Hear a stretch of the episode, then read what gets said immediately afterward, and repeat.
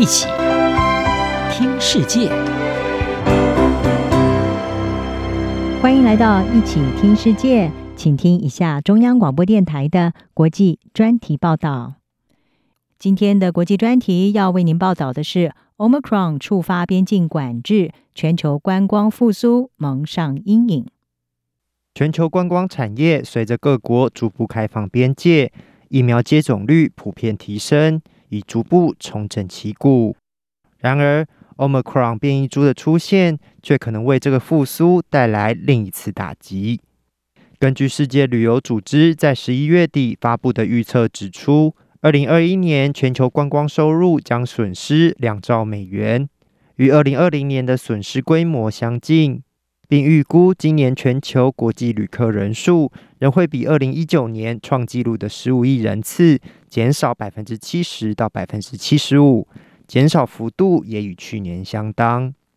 全球观光产业在疫情期间几乎陷入停摆，但进入到今年下半年，世界各国的观光复苏情况开始出现明显差异，有部分地区已经看到了景气复苏。像是在加勒比海地区、南亚及南欧部分国家的国际旅客人数，已在第三季恢复到疫情前的水准。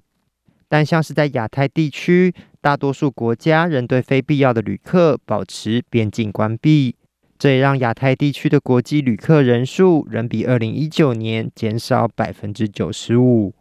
不仅如此，今年十一月，在非洲南部发现的新变异病毒 Omicron，使得不少原本开始逐渐松绑防疫措施的国家，又再度加强对边境的管制。像是日本与以色列就率先发难，宣布重新实施对入境旅客的防疫隔离措施，来防范 Omicron 变异株疫情。根据世界旅游组织的数据，全球目前有四十六个旅游目的地完全不开放观光客入境，有五十五个旅游目的地的边境维持对外国旅客的部分关闭。一些著名的观光胜地也重启边境管制政策，像是非洲北部的观光胜地摩洛哥，因为担忧新变异病毒株的扩散，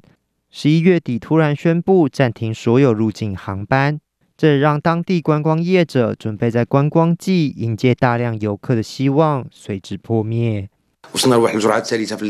我们已经取得第三剂疫苗，而我们开放了边界，让人们可以出团到摩洛哥，还有海外。我们对新年的入境旅客非常乐观，这个时期会吸引很多游客来摩洛哥。但是现在的决定让我们感到很震惊。我们不是反对它。但是我们原本就处在破产的边缘，现在我们已经一只脚踏进破产之中。尽管如此，仍有国家在 Omicron 疫情的威胁下重新开放边境。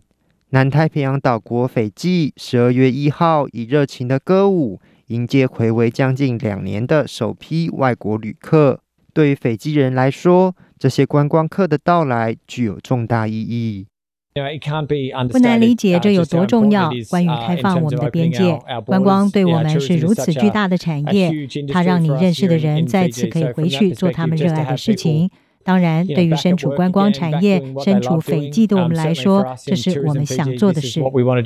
虽然不少国家对观光景气复苏抱持着期待，但世界旅游组织对观光产业中期的展望，并没有抱持太乐观的态度。世界旅游组织警告，由于移动管制、疫苗接种率及旅客信心的程度不一，世界各国的观光复苏步调仍然不一致。而且，Delta 及 Omicron 的新型变异株可能会影响已经缓慢且脆弱的复苏。除了防疫旅游线之外，世界旅游组织也点出，全球观光产业仍必须克服疫情导致的经济压力，以及不断上涨的原油价格。还有全球供应链中断等问题，面对多重压力，全球观光产业想要走出疫情的困境，恐怕无法靠着单一国家成功抑制病毒传染来实现。